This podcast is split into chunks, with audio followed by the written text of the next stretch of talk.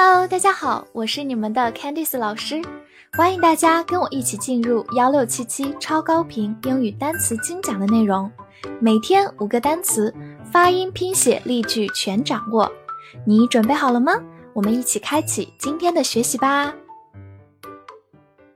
今天我们来到第二百八十三天的内容，我们来看一下五个单词。：care，c a r e，care，a r e 发 air，care，它是一个名词或者动词，表示关心、照料或者在意。比如说，skin care 就是护肤，skin 就是皮肤的意思，skin care。同样的，护发叫做 hair care。在这两个短语当中，care 都用作名词形式，表示照料、养护。另外，我们还有个常见的短语 ，take care of somebody or something，表示照顾某人或某事。take care of。好，来看一个句子：Children should learn to care about their parents。孩子们应该学会关心他们的父母。这句话的 care 是一个动词，care about somebody or something。就是关心或者在意某人某事。好，慢读一遍。Children should learn to care about their parents. Children should learn to care about their parents. 最后回顾一下，在它的末尾加上 ful 就变成形容词形式，careful，形容词小心的，或者末尾以 less 结尾。Careless 就是它的反义词，粗心的。Careless line line 字母 i 发它本身的音 i 末尾的 e 不发音 line 它是一个名词表示线行或者台词。比如说 a straight line 就是一条直线 a straight line 那么一条曲线叫做 a wavy line a wavy line 另外当它表示台词的时候你也可以说 learn the lines，就是背台词。Learn the lines。好，除此之外呢，它本身还可以做一个动词，表示排队或者排成行。造个句子：Thousands of people lined the streets。数千人在街上排成行。这句话当中的 line 是一个动词，表示排队排成行。Line the street 就是在街上排成行。好，慢慢来读。Thousands of people lined the streets. Thousands of people lined the streets. Take, t a k e, take，字母 a 发它本身的音 a，末尾的 e 不发音。Take，它的用法有非常多。这里我们重点来介绍它作为动词，表示拿、拿走、用时，还有乘坐这几个意思。比如说 ，take something with somebody，就是把某物带在某人身上。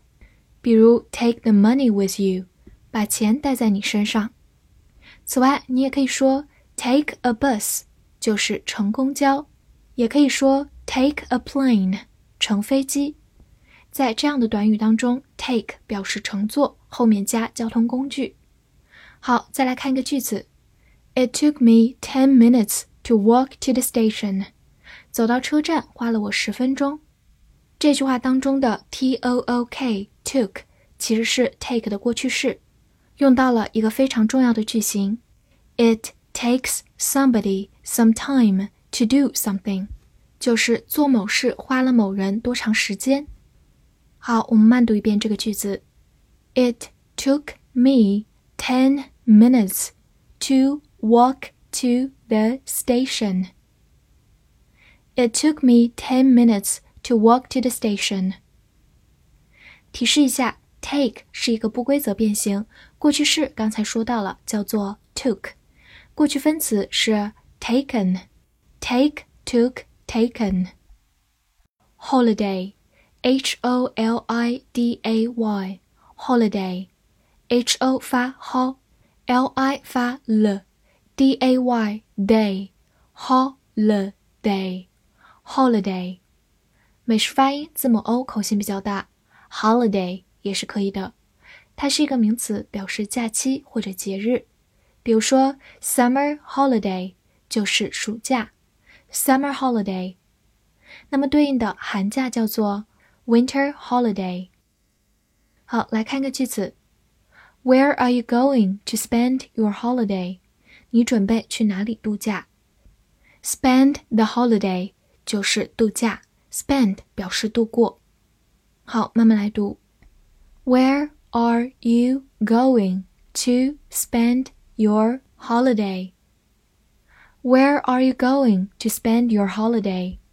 Breakfast, B R E A K F A S T, breakfast. E A 字母组合发小口 e，所以 B R E A K 发 break。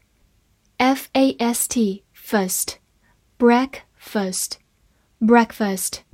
注意不要读成 breakfast，因为字母 a 后面没有 r 这个卷舌音。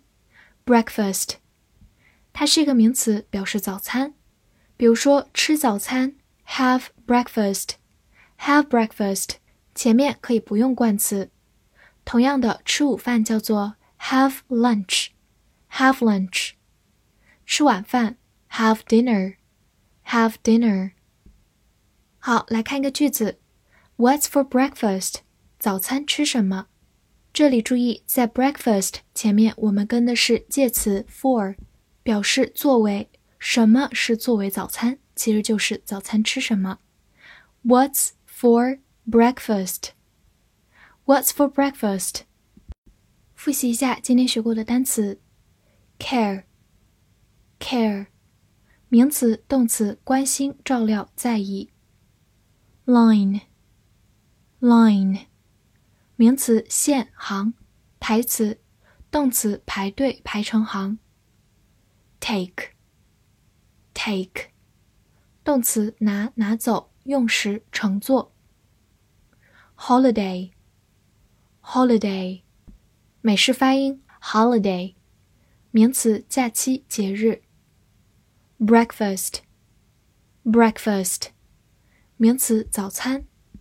翻译句子练习：你能照顾我并做早餐在暑假吗？这句话你会正确的翻译出来吗？希望能在评论区看见你的答案。喜欢我的课程，不要忘记为我点赞哦。See you next time.